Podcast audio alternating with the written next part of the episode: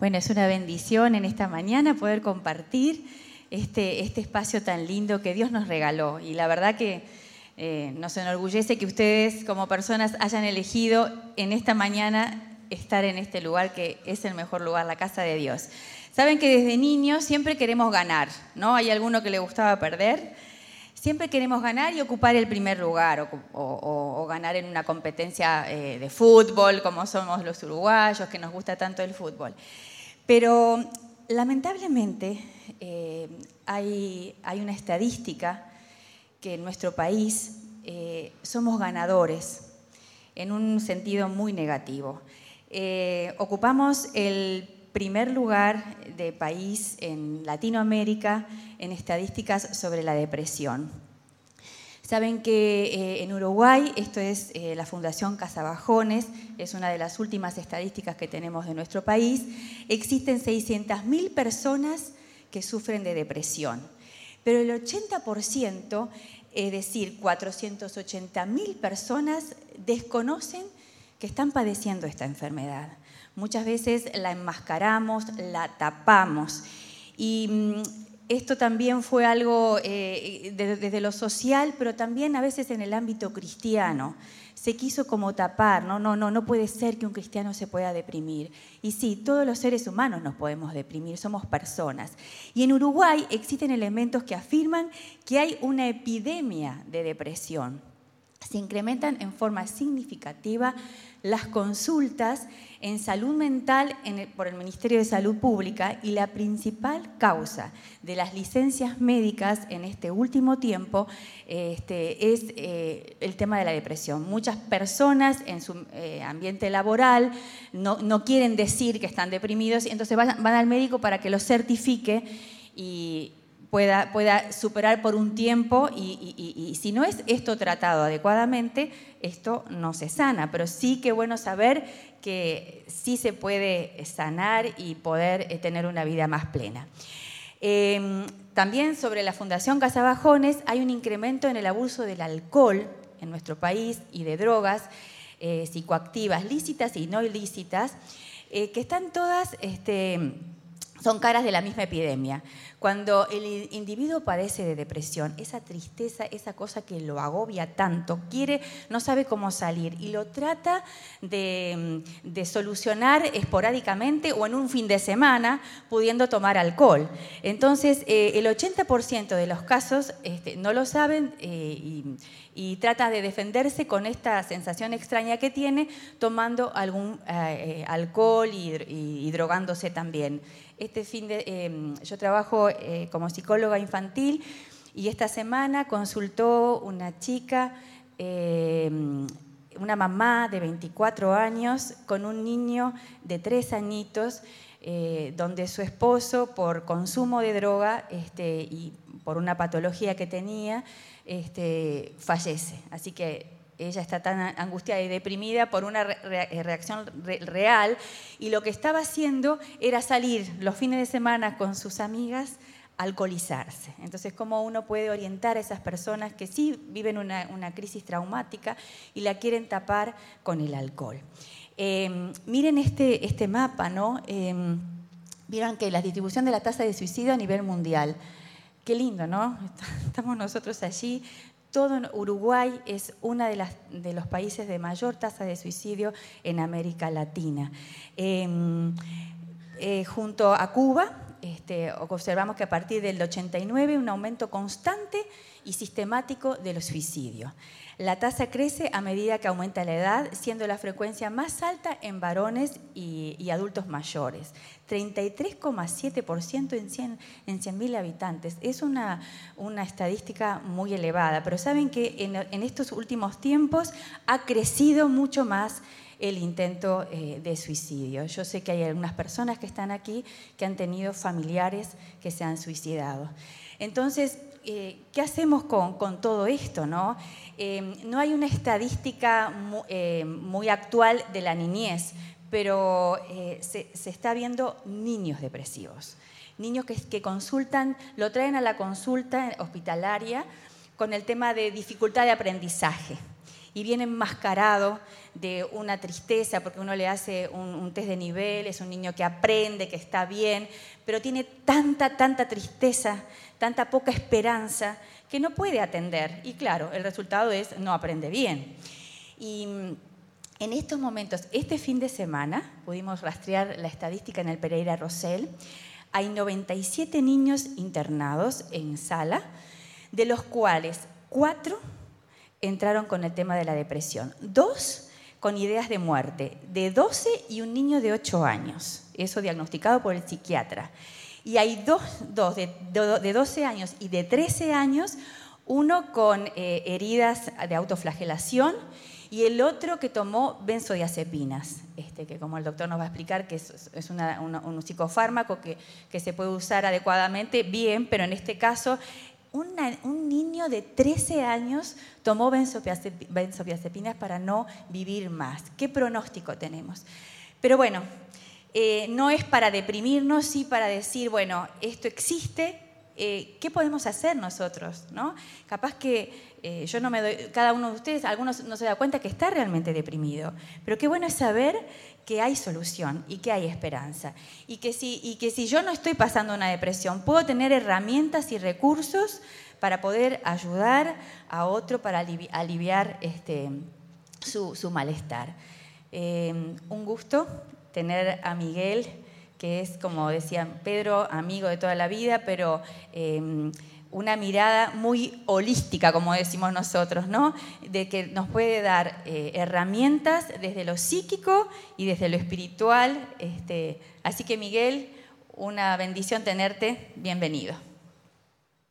Lo recibimos con un fuerte aplauso, sí.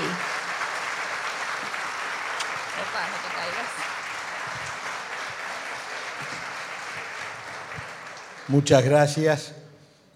Es una alegría muy grande estar aquí. Cada vez me siento más como en casa y es un motivo para mí de alegría, espero que para ustedes también. Y qué, tema, qué, introducción. Y para mí dar estos temas me reservo en la intimidad mientras se alaba y se canta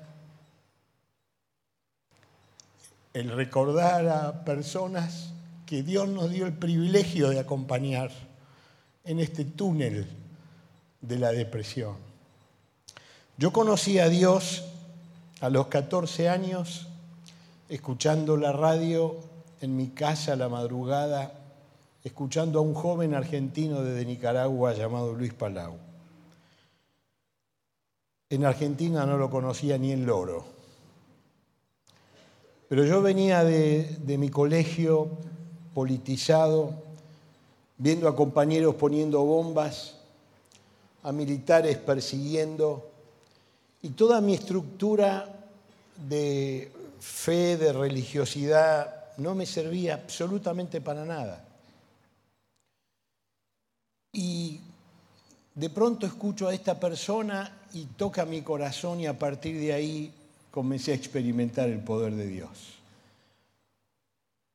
en donde disfruté sacar, sacarme la armadura que tenía y que me habían puesto con las mejores intenciones y empecé a buscar las piedras para moverlas y aprender a derrotar a los gigantes. Y yo no sabía qué gigantes me iba a tocar enfrentar porque era adolescente, pero en ese ímpetu juvenil, un domingo se acerca un joven y me dice, toma Miguel. Y es una persona mayor, una madre. Yo digo mayor, claro, yo tenía 16 años. No era una mujer mayor, era más joven que yo ahora. Y yo le digo, señora, ¿en qué puedo ayudarla? Era la salida de la iglesia. Y esta mujer dice, yo vengo por enfrente y veo a todos saludándose felices y yo necesito ayuda. Yo le dije, ¿cómo no? Yo la quiero ayudar. Y me dice, antes de ayer se suicidó mi hijo. Estoy desesperada. Y yo me quedé, no, todo lo que yo pensaba no tenía más argumentos y dije, en vez de decir tierra, tragame, dije, Señor, ayúdame. De golpe todas las personas estaban sin rostro alrededor mío, la tenía ella y veo otro rostro que para mí fue maravilloso y era el de mi madre y le dije, mami, vení. Y mi madre vino y le dije, te presento a Nelly, se acaba de suicidar su hijo. Y me fui, porque me sentí tan impotente. A la semana le digo, mami, ¿pudiste hacer algo con esta mujer? Me dice, no sabía qué hacer. Le di una porción de la Biblia y le dije que íbamos a estar orando por ella. A las dos semanas le vuelvo a preguntar a mi madre, porque era vecina de Flores allí en mi casa, y mi mamá me dice honestamente, no estoy preparada para ir. Yo dije, pero tenés que ir, ¿cómo no vas a ir? Y fue. Y fue con otra mujer, y cuando abrió la puerta, esta mujer Nelly sonriente le dice, muchas gracias. Siento una fuerza y un gozo en mi corazón. Gracias por lo que me dieron. La mujer les dijo, me llenaron el corazón con un papel que tenía impresa unas frases de la palabra de Dios. Cuando mi mamá me dijo eso, yo quedé conmovido. Dije, tengo que meterme a ver esto, tengo que entender qué es esto. Y cuando estoy dando estos temas hoy, me acuerdo, digo, Dios, tenías un propósito. En distintos lugares del mundo estamos dando estos temas. El lugar más reciente fue un mes atrás en Pico Truncado, en Comodoro Rivadavia, en la provincia de Santa Cruz y Chubut. Ustedes mencionaron estos, estas estadísticas aquí de Uruguay pero esa ciudad petrolera en la Patagonia, donde hay viento, donde hay desierto y donde hay mucho dinero debajo porque hay petróleo, es un alto índice de depresión. Y el pastor me decía, Miguel, la iglesia es como un hogar, la gente viene y necesitamos recursos y, le damos la palabra de Dios y estamos contentos, necesitamos que nos ayudes a entender más sobre este tema una de las ciudades con mayor índice de depresión. Ahora, cuando estamos hablando de estas cosas, me viene a mi mente, ustedes tienen allí la mirada de alguien que está cabizbajo, está cabizbajo tratando de entender, pero cuando nosotros avanzamos un poquito más, sabemos que la depresión hoy, la siguiente, es un capítulo dentro de muchas patologías en la psiquiatría. Ustedes allí ven un, gráfico en donde hay problemas cognitivos, hoy se lo llama trastorno, un tiempo atrás eran enfermedades. Son palabras que van y vienen, pero en el fondo problemas cognitivos, lo que tiene que ver con el Alzheimer y con la pérdida de memoria y todos esos temas. Los trastornos del juicio, cuando hay ideación delirante y cuando se vive en un mundo que no es la realidad, hay un juicio desviado. Los trastornos de ansiedad que vamos a hablar en la próxima reunión. Los trastornos por sustancias, abuso de sustancias que descompaginan todo lo que la psiquiatría desde tres siglos antes de Cristo hasta ahora enseñan.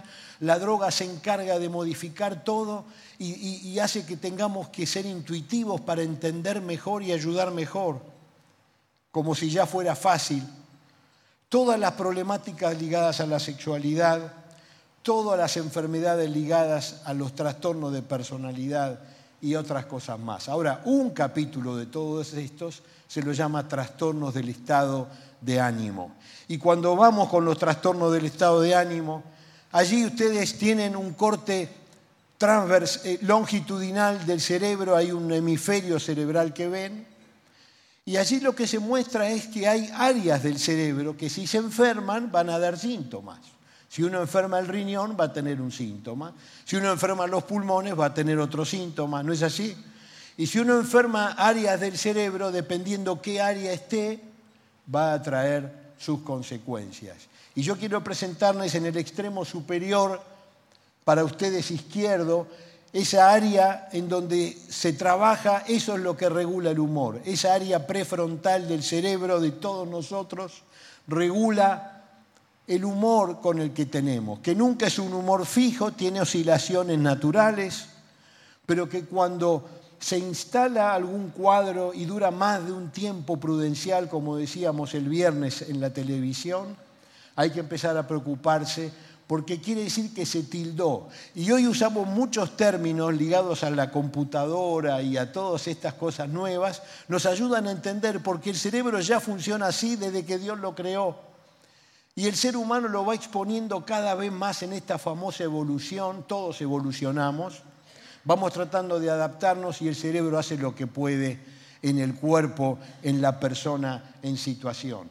Y cuando vemos en esa área del cerebro que, que yo les mostraba recién, en el lóbulo prefrontal, donde se regula el equilibrio y el humor, hay tres sustancias, tres neurotransmisores que no llegan a ser hormonas por un peso molecular menor, no viene más que explique eso, simplemente decirles que regulan el humor, que van y vienen en las miles y miles de sinapsis cerebrales que tenemos, de las neuronas que son las células madre Vamos a explicar un poco más a la tarde eso después. Pero las neuronas gobiernan y en esas uniones se lleva y trae la información. Cuando uno tiene que estar triste, cuando uno está contento, va mediándose por tres neurotransmisores y le damos la bienvenida en este domingo en la mañana a la dopamina, a la norepinefrina y a la serotonina, responsables de la motivación, del deseo, de la excitación, de la erotización, de la energía, del interés, del humor, de las ansiedades y de las obsesiones. Así que bienvenidas sustancias. Esto se presuponía, lo decían en la medicina tiempos atrás, pero esto hoy se puede saber de una manera increíble. Nosotros hoy estamos viviendo para el 2020, 20 años atrás nos decían que en el 2020 la depresión va a superar a los trastornos cardiovasculares en la discapacidad que va a haber en la humanidad. Y así como ustedes manejaron e-, esas estadísticas que muy bien nos contaba nuestra hermana, la verdad es que muchas veces uno ni sabe que está deprimido, pero está viviendo llevando pesos que no puede sostener. Uno puede hacer un esfuerzo un momento, pero cuando eso se cronifica, el cerebro no lo puede tolerar. Las dos terceras partes de las personas, de los pacientes con depresión, no consultan a nadie. El 30% de los que consultan y se tratan tienden a repetir los cuadros y el 50% abandona los cuadros eh, cuando son tratados por depresión. La siguiente mostramos allí esto que yo explicaba. Esos son los circuitos cerebrales en donde normalmente está funcionando eh, el humor, en donde ustedes ven ahí cómo la 5-hidroxitriptamina, la norepinefrina y la dopamina van y vienen permitiéndonos ser lo que somos. Cuando hace un gol River, lo gritamos y lo disfrutamos de manera especial. Bueno, aquí son otros los cuadros, me alegra, me alegra, no, voy a mencionar ninguno pero eh, de paso les digo yo de quién soy, ¿no es cierto? Pero, y, cuando no lo es, lo sufrimos y vamos y venimos así en diferentes situaciones. Eso es normal. Ahora, cuando hay depresión, ahí lo que vemos en esas uniones es mucha menos cantidad de sustancia química que va y viene. Ahí está la teoría que hoy más se cree que por eso el cerebro no da abasto, agotó esas sustancias y entonces no responde a lo que normalmente nos exponemos. Por supuesto es esperable que en un duelo uno esté mal. Entonces hay déficit en la comunicación entre las neuronas. Pero cuando pasaron cuatro meses, seis meses y uno quedó tildado y pasó un año, un año y medio, eso ya no está mostrando algo normal eso está mostrando que en esa área del cerebro hay sustancias que no están y que tienen que estar. Está mostrando que hay circuitos que están afectados y que necesitan ser sanados por el mismo cuerpo. Y el cuerpo empieza a informar para otros lados. Che, mandame serotonina, mandame esto de acá. Porque el cuerpo es tan noblemente creado que intenta, pero va claudicando y llega un momento que no puede y ahí entonces la persona en mayor o menor medida se deprime. Y cuando avanzamos en esto, tenemos que reconocer, porque no somos necios y porque aparte no hay por qué no reconocerlo, todos nosotros venimos con una carga genética, todos nosotros venimos con una carga genética que tiene que ver con la ascendencia que tenemos. Yo siempre digo que vengo del Cáucaso, ¿no? Tengo mi yerno que es eh, vasco, eh, y bueno, y, vamos escuchando las cuestiones. Y, ahí las razas del Mediterráneo son más proclives a una patología que otras, y así hay estudios genéticos que van mostrando tendencias.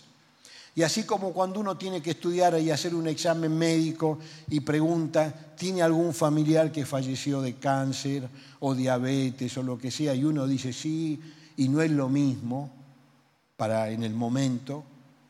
Así también, cuando nosotros hacemos el familigrama, averiguamos el, el estado psicopatológico de la persona que viene a consultar por depresión, y nos dice, tengo un tío que se suicidó, un primo que tiene esquizofrenia, mi abuelo que tenía demencia y esto y lo otro. Y uno va viendo que es un árbol de Navidad cargadito de cosas y no es lo mismo que el otro que viene y que no tiene nada. Hay que prestar más atención. Y esto es una realidad. Tenemos genes que duran hasta la tercera y la cuarta generación. Si Dios quiere, mis nietos van a tener 5 o 10% de nuestra parte. Los hijos de mis nietos van a tener un 2, 3%. Y los nietos de los nietos no van a tener nada. Es así, son las leyes de Mendel, es la genética, existe. Ahora, también es cierto que está el ambiente y estas posturas que más de una vez hacían que los profesionales de la salud se peleen cuál predomina más, lo cierto que hay una tensión que van de la mano. Y en algunos claudica más uno, el otro claudica más otro. Por eso la tarea es ver qué pudo haber pasado. Y a veces no pasa nada y sin embargo la persona empieza a estar triste porque prevalece lo genético. Y a veces hay muchas estrellas que se estrellaron y prevalece entonces el ambiente que se cargó, se cargó y uno termina claudicando. Entonces, aquí yo quiero mostrarles algunas causas que, para que puedan entender lo de, la depresión y que muchas veces pueden ser disparadoras y si uno viene con la carga, aflora. Y si no viene, puede no aflorar. Y si no tiene carga, puede ser tan intenso el trauma, el golpe, el disparador, que también termina claudicando. Somos seres humanos. No somos de Marte ni de Venus. Somos de la Tierra. Fuimos formados por, por, el polvo. Dios se inclinó para hacer al ser humano conforme a su imagen y semejanza, pero somos corruptibles. La prueba está que nos morimos todos, ricos, pobres, de izquierda, de derecha, de lo que sea, todos somos iguales y estamos expuestos y cada uno hace lo que puede. Y entonces frente a eso, ¿qué podemos decir? Años atrás fui invitado por la, por la, Universidad Autónoma de Madrid para hablar sobre depresión. Yo me, asusté quién me invitaba, digo, ¿qué tengo que ver yo con, con España y con la Universidad Autónoma? La cuestión es que entendí y vi, aunque era invitado por la universidad, eran varias iglesias bautistas de la comunidad de Alcalá en Madrid que se habían unido para invitarme para hablar de depresión y habían pedido permiso a la universidad para que yo ocupe ese lugar y pueda dar la conferencia. Y tenían mucho miedo porque una vez por mes había este tipo de actividades y el mes anterior había estado el primer astronauta español para contar la experiencia de haber visto el planeta Tierra desde el espacio. Y estaban preocupados porque dijeron, fueron solo siete para escuchar. ¿Y quién va a venir a escuchar sobre depresión y de un argentino? Estaban asustados. Bueno, fue un impresionante éxito, porque había más de 50 universitarios que estaban para escuchar sobre la depresión. Y, el lema era, depresión, muchas causas, única solución. Y entonces allí nos debatimos y después de, esos, de esa charla universitaria, 15 universitarios se interesaron para acercarse a estos jóvenes de estas iglesias para pedir más. Pueden haber causas sociales, y en esto el sociólogo Durkheim fue muy explícito cuando él dice, hay crisis de valores éticos y morales, hay crisis de vaciamiento de la religión, aislamiento y soledad, el consumismo, la competencia, el hedonismo constante, que lo que hace es exacerbar, pero a la hora de la situación no pasa nada, agresividad del sistema y las crisis económicas de distinto índole. La sociedad cada vez aprieta más, cada vez aprieta más. Estamos escuchando de distintos lugares, miren qué mensajes esperanzadores. Van a haber trabajos que van a desaparecer y pronto. ¿Cómo se va a adecuar las personas? No en un contexto donde todos están trabajando, ya hay tanto desempleo y encima estas noticias, es la realidad social.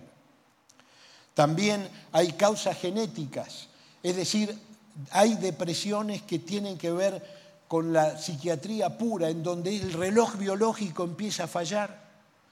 Y hay personas que dicen, doctor, yo estoy bárbara, estoy casada bien, estoy casado muy bien, mis hijos, y no sé qué me pasa. Empiezo la mañana y ya despertar es una tortura. Me despierto, no duermo bien. ¿Qué tengo, doctor? Y uno tiene que indagar y descarta todo esto que estamos viendo y tiene que ver con la causa estrictamente del reloj biológico que se enferma como otras. Hay causas que son orgánicas y acá en estas causas orgánicas yo quiero decirles, hay medicamentos que provocan que el cerebro responda mal y provoca depresión. Cuando hablamos de causas orgánicas hablamos de enfermedades que cursan el 30% de las enfermedades ligadas al Parkinson empiezan no con temblor, sino con depresión. Un colega amigo, psiquiatra, que era miembro de la iglesia donde yo estuve como pastor años atrás, nos despedíamos a fin de año y me decía, Miguel, estoy medio triste, no sé qué me pasa. Le dije, tenemos que hacer un asadito, juntémonos, él es también de River, vamos a disfrutar, ahora viene el verano. Y nos despedimos así. Cuando nos volvemos a ver en marzo, me dice, Miguel, tenemos que hablar. ¿Qué pasó? Fui al médico. ¿Qué pasó? Tengo Parkinson. Y fueron seis meses primero de depresión y era Parkinson, pero empezó como depresión.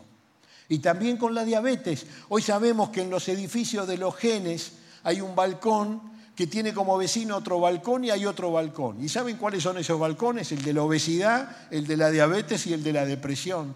Casi, casi que cada balcón tracciona al otro. Por eso se pide que los obesos no lo sean. Se pide a los diabéticos que se cuiden bien, porque van muy de la mano, y a los depresivos también, porque están muy ligados. Estas son realidades orgánicas. Eh, hay otro tipo de enfermedades secundarias, por eso que el médico tiene que indagar qué es lo que está pasando. Yo recuerdo muy bien cuando recibí a una paciente que venía eh, derivada por una colega en psicología, dos años haciendo terapia psicoanalítica para entender, mirando el pasado. Eh, ¿Se imaginan a un depresivo llevarlo al pasado para buscar donde hay y donde no hay? Es una tarea interminable que termina empujando más al túnel de la depresión. Y en dos consultas lo que detectamos con la ayuda de un equipo médico era que tenía un cáncer de colon. Y dos años atrás hubiéramos llegado más temprano. Es decir, hay un montón de opciones que no podemos desconocer. Y como la ciencia no tenemos conflicto. de Dios, esto lo decimos, porque Dios es el autor de la ciencia, no tenemos conflicto en decir esto. Porque también tenemos claridad que hay un poder que es sobrenatural porque conoce al ser humano, porque Él nos hizo, y entonces no tenemos conflicto en explicar estas cosas, porque por sobre todo esto está el Creador que tiene un propósito para la vida, y ese propósito cuando se instala en tu ser, empieza a ver, como dijo Jesús, aguas refrescantes, un agua de vida que nunca más le va a dar sed. Y esto lo decimos porque lo hemos comprobado, incluso en personas cristianas, porque los cristianos también se deprimen, no se olviden que los cristianos son humanos también.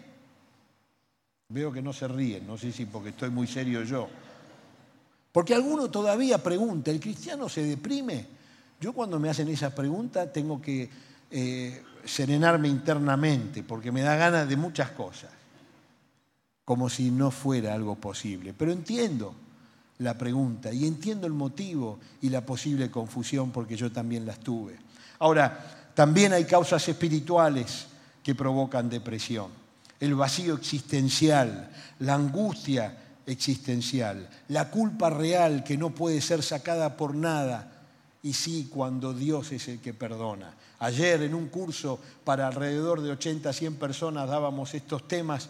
Qué lindo era ver cómo la gente podía experimentar esto de que Dios quita la culpa y uno siente que respira como esas propagandas de los descongestivos que uno hace así, ¿no? Y respira y qué lindo es caminar sin una culpa real en el corazón. Por eso Jesús dice, vengan a mí todos los que están trabajados, todos los que están cargados, que yo le voy a dar descanso. La causa espiritual de la depresión cada vez se hace más visible, cada vez es más cruda. La soledad en la que vivimos. Los fundamentalismos religiosos que sirven para un poquito de tiempo, pero después agarrate, Catalina, te dan un vacío tremendo, porque es cáscara que no puede apenas, incluso ni siquiera cubrir lo externo como tendría que ser. Y ni hablar de la influencia demoníaca, ni hablar de las personas que coquetean con un mundo que Dios prohíbe, que la Biblia condena, porque no se inspiran en el Padre Celestial, en Dios, sino en el otro que quiso ser Padre pero que no pudo, ni conmigo ni con nadie que un día le dice a Dios, quiero que seas mi Padre Celestial. Hay personas que coquetean con este mundo, en donde de 0 a 10 Ocho son chantas, son comerciantes, ese es puro cuento y nada más. Pero hay dos o tres que están guiados no por el Espíritu Santo de Dios y llevan a la persona a que pierda, a que muera en vínculos, en un montón de situaciones. Escuchábamos hace poco en una iglesia, pasaron el testimonio de Jorge Porcel y él de una manera muy irónica y hasta muy cómica decía, antes de conocer a Dios fui a una sesión espiritista para eh, encontrar respuesta y entre otras cosas me dijeron que un tío mío se iba a morir en seis meses y está vivo todavía. Y él lo decía y se reía la gente. ¿no? Habían pasado muchos años. Hay poderes que quieren robar, como dijo Jesús, que quieren matar y que destruyen la vida. Y esto lo vemos lo vemos. Y sorprendentemente en plena ciudad de Buenos Aires, en el corazón de la City porteña, con personas con recursos económicos altos, es impresionante cómo se recurre a este tipo de prácticas ocultistas que ayudan un tiempito y luego hacen un dominio y una esclavitud de la persona. Hay otras causas de depresión. Está lo que más sabemos que tiene que ver con las pérdidas. Pérdidas pérdidas que son significativas, que puede ser desde algo muy groseramente manifiesto o algo que uno dice y por eso se deprime. Pero para la persona significaba y provoca depresión y uno entra en lo que se llama el duelo y es un tiempo donde está como desconectado de la realidad hasta que se resetea el bocho y la persona se empieza a conectar en mayor o en menor medida. Hay temas, causas químico-hormonales. Eh, los que tienen problemas tiroideos tienen que estar bien con su tiroides porque el hipotiroidismo provoca bajón, provoca desánimo, provoca lentitud y la persona se deprime. Hormona tiroidea sintetizada en la década del 50, hoy uno lo toma y mejora. Qué lindo es ver cómo responden de una manera tan simple. La testosterona, los estrógenos tienen que ver con, con, la excitación, en cambio la progesterona tiene que ver con la quietud, pero están todas ligadas al humor también. Por eso hay una especialidad que se llama psiconeuroinmunoendocrinología. Una época nos decían, en vez de llamarnos psiquiatras, tenemos que llamarnos psiconeuroinmunoendocrinólogos y algunos decían, si ya cuesta que vengan al psiquiatra, ¿te imaginas si nos llamemos psiconeuroinmunoendocrinólogos? Nos morimos de hambre. De paso le digo, algunos dicen, vos sí que trabajás, ¿eh? estará ganando plata. Hay mucho trabajo, el problema es que no hay tanta plata, ¿no es cierto? Desequilibrios familiares que provocan depresión. Aquellos padres que postergaron sus sueños para que sus hijos sean los continuadores. Y el hijo agarró por otro lado. Es otra vida. Y el padre en silencio ve cómo su sueño se estrelló cuando era joven, pero dijo, va a ser después. Y ahora que ya no tiene más resto, y muchos de ellos dicen, ya está. Y se deprimen. Y ni hablar de otros, de otras situaciones que van. Y así podemos estar enumerando, pero tenemos que seguir. Y por eso yo les invito a que me acompañen para ver que muchos de estos cuadros depresivos, algunos no terminan de salir y quedan fantaseando con la muerte. Y se acuerdan del refrán que uno decía, eh, cada muerte de obispo se suicida alguien. Bueno, hoy eh, justamente encima hay menos obispos, eh, pero hoy, vemos por todos lados los suicidios, ¿no es cierto? Por todos lados. Hay menos obispos y menos pastores también. Hay, menos personas que quieren comprometerse a llevar el Evangelio de Dios. ¿no? Es la profesión que siempre hay, hay vacantes. Pero Jesús ya mismo dijo, hay necesidad de obreros.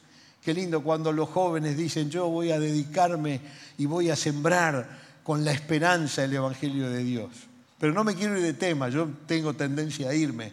Y acá tampoco está mi esposa que cuando la miro me va, me va guiando, así que tengo que concentrarme más en lo que hablo. De paso le manda saludos a muchos de ustedes que la conocen y ella conoce.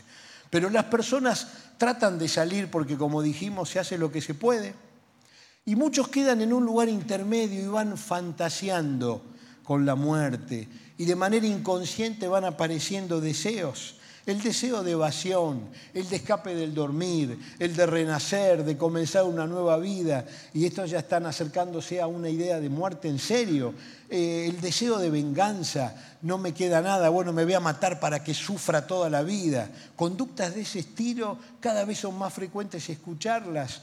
Deseo de castigo, de sacrificio expiatorio, me voy a inmolar y cosas así. Yo recuerdo una paciente que tenía una hermana en la fe, que el esposo la dejó, sus hijos no la atendían, ella tenía trastorno bipolar y estaba en la fase negativa de la enfermedad. Y era paciente de muchos años, de golpe dejó de venir, me preocupé, estábamos por entrar en vacaciones, la llamé y, no me atendió, llamé a los hijos y le dije, cuiden a la mamá, ella en esta fecha suele caer en depresión, dejó de verme, no es porque ellos me conocían, no es por un fin comercial, ni nada de eso yo me voy de vacaciones, cuiden a la mamá. Cuando vengo, estaba yo en la costa argentina y me venía a la cabeza ella y mi señora me dice, ¿qué pasa? Digo, me está viniendo esta persona a la cabeza. Llegué a casa, mi primer día de trabajo en el consultorio, recibo el llamado telefónico. Hacía cuatro o cinco meses que no sabía nada de ella. Dicen, doctor, doctor, mi mamá se prendió fuego. Dejé todo, me fui al Instituto del Quemado, entré, y estaba toda vendada y los médicos me miraron como diciendo, ya está. Y yo me acerqué y tenía sus ojos y me dice, ni para esto sirvo. Como diciendo, me quise matar y me salió mal. Y yo la miré y me dice, le quiero pedir perdón a Dios. Y yo le dije, vamos a orar. No la podía tocar, estaba toda vendada. Y le dije, oro y me hizo con los ojos sí. Oré y cuando terminé se fue con Dios.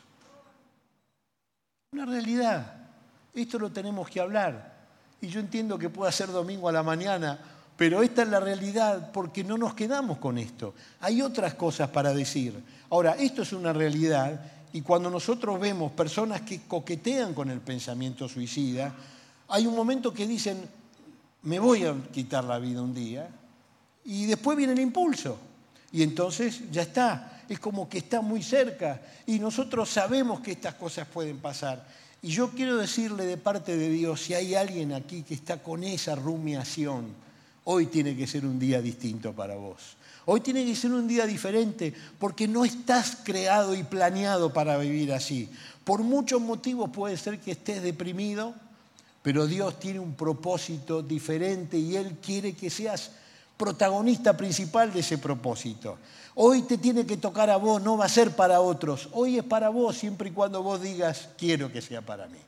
Y Dios no va a fallar, no lo hizo conmigo en su momento y me dio un proyecto nuevo, lo quiere hacer con todos aquellos que quieran. Ahora, desde el punto de vista clínico, entonces, para ir redondeando, hay cuatro maneras que se presenta la depresión. Viene la persona, la mayoría de la gente tiene la variante inhibida, que asocian la depresión con el que está en la cama, ¿no es cierto?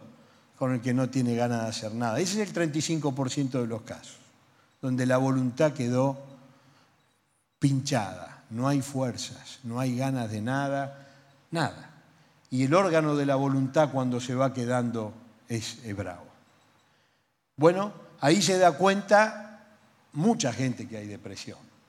Pero el otro 35, 40, 30% de los casos no viene así.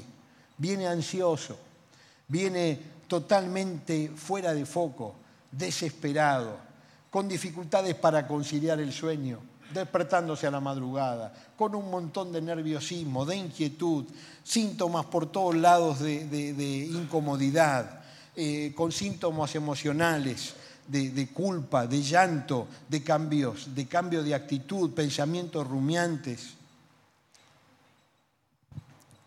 El otro porcentaje de pacientes viene con la llamada depresión enmascarada, en donde llega al consultorio porque un médico en confianza le dijo, mira, no tenés nada, ¿por qué no vas a ver un psiquiatra? Y viene y, ya deambuló por todas las especialidades, porque no se deprime la persona, se deprime el cuerpo, el cuerpo grita, grita, grita y va claudicando en sus diferentes órganos. Eh, el gastrointestinal, ginecológico, sexual, respiratorio, ni le digo el cardiovascular, pero cuando se hacen los estudios está todo bien.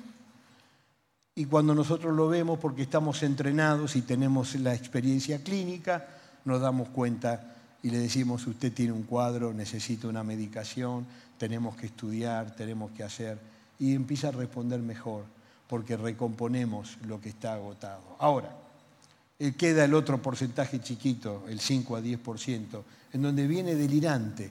Es tan intensa la depresión y tan crónica que ya el cuerpo habló y nadie prestó atención menos él. Ya todos hablaron, pero llega un momento que el cuerpo echa mano de algo muy loco y de hecho delirante, y no es que esté loco, no es que hay un delirio, ¿Por qué nos damos cuenta? Por varias cosas, pero entre otras cosas, si uno a un paciente psicótico delirante le da un remedio, un, antidepresivo, es peor, es como poner nafta en el fuego. Y sorprendentemente estos pacientes empiezan a mejorar con nafta, porque ese fuego no era fuego, era otra cosa, pero ya no aguanta más, el 5 a 10% de los casos es así. De así se presenta clínicamente y entonces tenemos que empezar a decir algo. Nosotros somos seres influenciables. ¿Lo sabía? Somos influenciables. Hay personas que dicen yo no cambio, yo soy siempre igual. Hay que internarlo urgente, es un peligro esa persona. Porque aparte es ciega, sorda, no ve nada, es un peligro en la vía pública, no sé si me entienden. Todos cambiamos.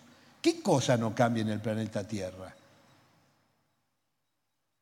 Sin embargo, quien nos creó dice que Él no cambia. Él nos conoce y el mensaje, entre otras cosas, del Evangelio sigue siendo igual. Antes Dios hablaba de muchas formas y de muchas maneras. Hoy nos habla por medio del Hijo. Y Jesús dijo, vengan a mí, yo tengo vida y doy vida en abundancia. Y cómo no, si hace falta algo médico, bienvenido sea, porque no reemplaza son los prejuicios los que hacen confundir. Una cosa no quita la otra. Dios es el autor de la ciencia. Pero qué distinto es cuando la persona responde al tratamiento, pero también deja su vida en las manos de Dios. No tiene techo, tiene una proyección distinta, crece de manera exponencial y tiene logros que después mira para atrás y dice, yo hice eso, se sorprende y no puede entender porque es un cálculo que no va de acuerdo a la mente humana, sino a la mente de Dios. Mire, nosotros somos influenciables y en las escuelas psicológicas yo traté de agrupar todas las escuelas en estas tres variantes. Algunos dicen que somos influenciables al libido, es decir, al deseo sexual, al deseo erótico. Es un motor que tenemos. Y es un motor maravilloso que lo puso Dios, porque Dios creó al hombre.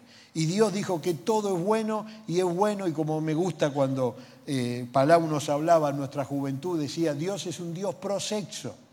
Él disfruta cuando los seres humanos disfrutan la sexualidad que Dios enseña. Pero todos tenemos este motor interno y nos va influenciando, nos va llevando y nos va empujando. Y así como tenemos este poder libidinal, también tenemos el poder tanático que nos va moviendo y nos va influenciando. También hay otras escuelas que nos muestran que en realidad lo que nos mueve no es este motor libidinal, sino es el motor del poder. Aquí el abanderado es Adler, donde él dice que cuando eh, hay que mostrarle al ser humano que puede. Cuando el ser humano se da cuenta que puede, no tiene límite. Él trabajaba con los soldados eh, de la guerra, con los minusválidos, y, les animaba para que ellos eh, superen las mutilaciones. Y lo superaban y, eran fuertes, y a veces son tan fuertes que uno tiene miedo de ayudarles porque dicen, no, no me ayude, yo soy igual a usted, no me discrimine. No, no, yo quise ayudarlo nomás, ¿no? Van adquiriendo ese, ese poder para sobrevivir en la vida que les toca. hay otras escuelas que van de la mano de la logoterapia, ayudando a que no es ni una ni otra cosa, lo que hay que hacer es encontrarle el sentido a la vida. ¿Por qué está aquí? Y entonces empiezan a trabajar la idea eh, te quieren invitar y te invitan y es, y es algo maravilloso porque se acerca mucho a lo que la Biblia enseña. Mi embrión vieron tus ojos. Usted no es casualidad. Usted que está aquí no es casualidad. El que me está escuchando que está en otros lugares no es casualidad. Por algo está. Había entre 20 y 60 millones de espermatozoides. Llegó ese. Si llegaba otro, era otra persona. Y yo a veces le digo, ¿se acuerdan cuando pasó eso? Y, algunos me miran, ¿qué no acordar? Pero nos acordamos lo que comimos ayer, ¿no? Pero eso pasó, eso pasó. Estando vos en la panza de mamá, tenías vivencias internas. Hoy sabemos que las embarazadas necesitan escuchar música serena, tranquila, no con bajos, no que retumbe, porque eso tensa, pone nervioso. Y se demuestra cómo hay condicionantes. ¿eh? Bueno, es otro capítulo. Pero nos va influenciando. Entonces estas escuelas van invitándonos a que descubramos por qué vivo, para qué vivo y qué belleza en la vida. Y cuando te diste cuenta, ya el de arriba te llama. ¿El de arriba llama o el de abajo? Un día estaba en una charla así. Nosotros tuvimos un presidente que se abrazaba con la, con la caja fuerte y todo eso. Y en un auditorio y en ese contexto uno me dice, le quiero hacer una pregunta. ¿Dónde está ahora? ¿En el cielo o en el infierno? Y yo me sentí, ¿qué respondo? Yo tenía mi impresión, pero por otro lado, ¿yo soy Dios? Y era una pregunta tramposa. Y entonces yo le dije, mire, esta persona está en la eternidad. Y ahí quedé como Gardel, ¿no? El otro quedó calentito. Y yo dije, gracias Señor por la idea.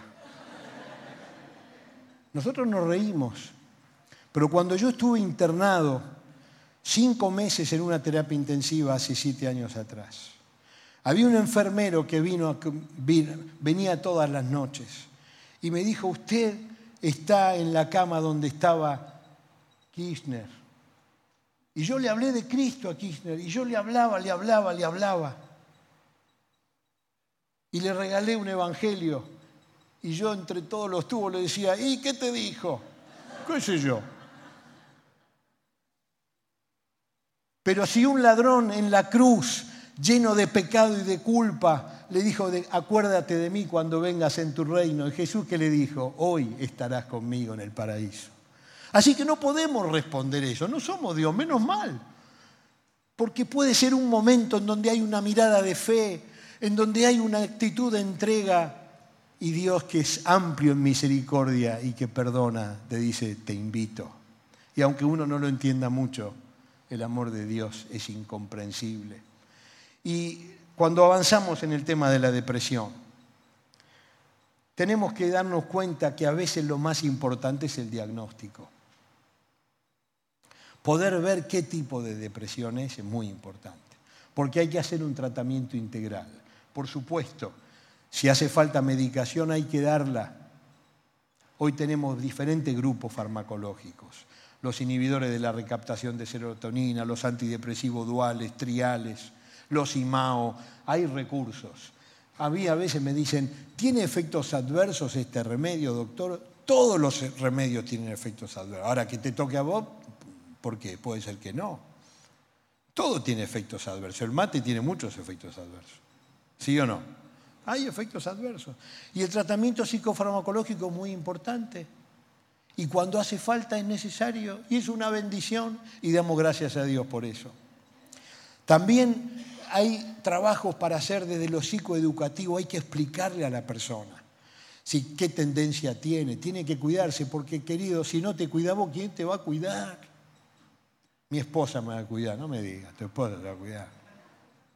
Si alguno pensó tu esposa, después, hoy a la noche tenemos que vernos, porque es un peligro también. ¿eh? Y si hay esposas que dicen me cuida mi esposo, directamente hay que internarla a esa mujer.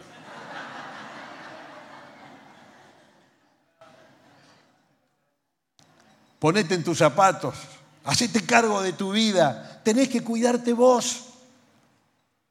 Por eso el mensaje del Evangelio también es para vos. Porque un día te tenés que hacer cargo, ¿qué voy a hacer yo con Dios que me creó y que quiere llenar ese vacío que es del tamaño de Él, como decía Agustín? Y hasta que no lo llena Él, no se puede llenar con nada. Y qué lindo es cuando una persona necesita ayuda médica y responde, cuando entiende lo que es la depresión, la profilaxis, la prevención, qué alimentos sí, qué no, y esto si vienen después de la reunión, algo más vamos a decir en la otra y un poquito, ¿no? Porque no podemos decir todo. Y uno va aprendiendo. Y es lindo porque uno dice, tengo un caballo y lo estoy montando yo. Cuando uno tiene una enfermedad y no la conoce y no aprende, en vez de montar al caballo él, lo está montando el caballo a él. Pero qué maravilloso es cuando a partir de todo eso la persona dice, quiero aprovechar para entregarle mi vida a Dios. Ahora, yo me acuerdo mucho un, jugador de fútbol, en el vestuario, jugando al fútbol, y le abrió el corazón en el entretiempo al compañero y le dijo, estoy con angustia, estoy con depresión. Y el otro jugador de fútbol era creyente. Y le dijo, cuando termine el partido, déjame que te hable de Cristo. Bueno, está bien, hablame. Ahora te voy a escuchar, porque otras veces no quería. Y en ese entonces, en ese momento en Colombia, estos dos argentinos, Dios los usó para que sean hermanos en la fe se convirtieron, él convirtió al otro y, son hasta el día de hoy una bendición. Y él dice, doy gracias a Dios que tuve una depresión porque en la depresión entendí que Jesús me ama, me quiere abrazar y descubrí lo más lindo que tengo en mi vida gracias a la depresión. Y yo le tenía que decir que esta depresión cada cinco años le va a venir. Y yo digo, ¿cómo le digo eso? porque era lo que la ciencia dice. Y él dice, no importa, Miguel, con Dios voy a poder todo. Que un depresivo diga eso, no lo da un remedio eso. No lo da la clarificación psicoeducacional, eso lo da el Espíritu Santo de Dios. Y si vos permitís que el Espíritu Santo entre y si está dentro le dejás que se mueva, esto es para otros, para bendecir a otros. Ahora, la Biblia es interesante, no menciona nunca la depresión. No existe en la Biblia la palabra depresión, para nada. Sin embargo, habla que Moisés se deprimió, habla que David se deprimió, habla que Jonás se deprimió y era bravísimo. Y los salmistas, los salmos fueron escritos estando en momentos de una angustia tremenda. El Salmo 42, yo lo tengo aquí, para que tengan solamente una, dice, ¿por qué estoy desanimado? Estoy tan triste en mi corazón, esta angustia que me quema. Y dice el salmista, no me queda otra que poner la esperanza en Dios, como diciendo, estoy liquidado, lo último que me queda es Dios. Bueno, precisamente es lo que necesita. Dice, estoy profundamente desalentado, pero me acordaré de ti, de lo que hiciste psicoeducación. Voy para atrás y digo, no, no es casualidad. Por algo estoy, por algo tengo lo que tengo. ¿Por qué Dios me permitirá? Logoterapia. Está todo metido. Pero el puerto, el destino es Dios, porque ahí es donde tengo que amarrarme. Porque si me amarro en los otros recursos terapéuticos, después cambian. La ciencia cambió la teoría y, nos quedamos en ascuas. Pero cuando yo echo mano de lo que la ciencia da, pero amarro en Dios, la cosa cambia y cambia de una manera impresionante. Y el profeta Elías, después de grandes éxitos, quedó cansado, tuvo situaciones conflictivas no resueltas que las mantuvo, las mantuvo, las mantuvo y quedó liquidado. Emociones negativas, miedo, resentimiento, sensaciones de fracaso. Y de lo profundo del corazón quiso huir de la vida. Dijo, llévame, sacame, quiero estar solo, no quiero ver a nadie, tengo deseo de morir comenzó a sentir lástima de sí mismo, perder el interés por las cosas. Todo esto está en el libro de Primeros Reyes, en el capítulo 14 y en otros. Sin embargo, Dios, cuando escuchó todo eso, no le dijo, no te da vergüenza, son mi hijo, me hablas así, te voy a hacer chachá en la cola. No, no le dijo esa cosa. Porque algunos creen que Dios es eso. ¿Cómo me voy a quejar a Dios? ¿Qué le voy a decir a Dios? Pregunta, si no se lo haces a Dios, ¿a quién se lo vas a decir? Aparte ya se lo dijiste a otros y más de un amigo se fue, más de otros te miran de lejos porque son medio raro. Me decía un joven que vive en Dallas, en Estados Unidos, y cada una vez por mes nos vinculamos por WhatsApp. Él tiene su tratamiento, pero yo lo ayudé a descubrir esto y dice, yo quiero una vez por mes hablar y nos juntamos, nos hablamos y dice, cuando digo lo que tengo, desaparecen de mi lado. Me siento muy solo, pero estoy yendo a una iglesia, dice, y me estoy sintiendo mejor. Porque hay calor, porque aquí en la iglesia no hay nadie sano. Las iglesias son imperfectas, es que por eso Dios se manifiesta, porque le damos el espacio a Él, Él tiene lugar.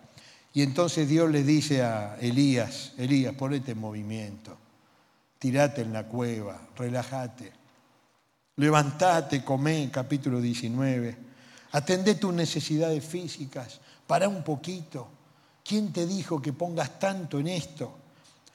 Te quiero dar una nueva visión. Te quiero corregir el pensamiento distorsionado. Quiero asignarte una nueva tarea. Y queridos, yo tengo que ir redondeando ya. Pero como toda patología médica, psiquiátrica o no, hay tres instancias que tenemos que chequear. La prevención, la curación y la rehabilitación. Lámpara a mis pies tu palabra que ilumbra a mi camino, alumbra mi camino. En mi corazón he guardado tus dichos para no pecar contra ti. La palabra de Dios es un libro preventivo por naturaleza no porque promete que nunca vas a caer en depresión. Dice, aunque ande en valle de sombra de muerte. Las iglesias que prometen éxito y prosperidad y que nunca te va a ir mal es cuento, es cuento. Al contrario, es ahí donde vemos el poder de Dios. Y no es que no vamos a tener problemas, lo vamos a tenernos y a veces quizás más, porque vamos en disonancia con esta sociedad. Pero ahí es donde vemos al pastor que nos va guiando y nos va sacando y nos va levantando y nos muestra la luz en el túnel y cuando salimos del túnel decimos, mamá mía, qué fuerte fue, pero estoy entero, qué resiliente que estoy. Y entonces alabo mejor a Dios. Quiero bendecir más a mi familia, aunque no sepa teología, pero con un beso, con un abrazo empiezo a mostrar lo que Dios hace. Y la curación, cuando vengo con la herida, esto ya lo mencioné, Dios te ama. Dios te ama. Dios te ama y no quiere que estés viviendo así. ¿Podés creer esto?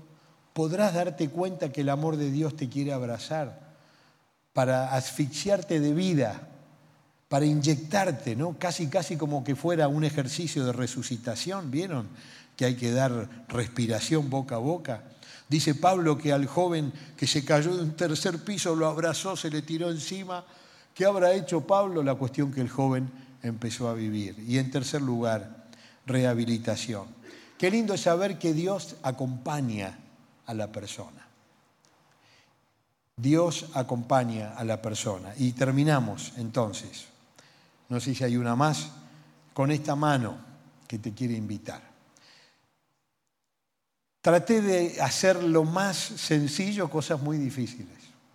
Y seguramente habrá preguntas pero la idea es generarte la esperanza para que des este salto, que no es tan al vacío porque vacío está tu vida. Es casi, casi un saltito que tiene que ser de fe. ¿Qué te parece? Para que digas, Señor, quiero que me des tu mano. ¿Les parece? Que Dios le bendiga. Que Dios te bendiga.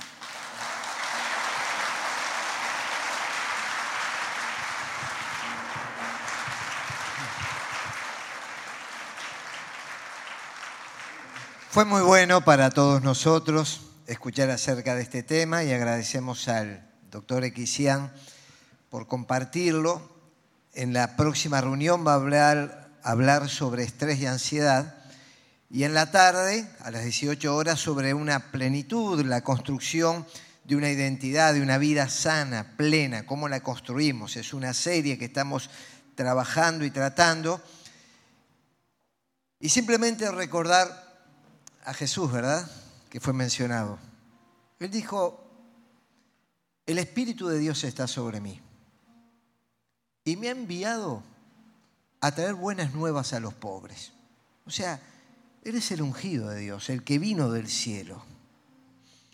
Y cuando empieza a describir su ministerio dice, yo vengo a traerles una buena noticia. En medio de esta desazón y tristeza que sé que algunos estuve recorriendo los salones, algunos están viviendo. Pero también dice que vino a sanar a los quebrantados de corazón. Y no se está refiriendo al corazón como este músculo que bombea sangre para todo el organismo, sino el centro de nuestras emociones, voluntad. Muchos hemos llegado con el corazón herido. Y Él vino a sanar a los quebrantados de corazón. Y quizás esta mañana está Dios iniciando un proceso terapéutico, sanador, de vida espiritual, de salud en todos los aspectos de tu vida. Y que va a repercutir en tu organismo, en tu familia, en tu ánimo, en tu trabajo, en tu vínculo en la iglesia, en todas las cosas.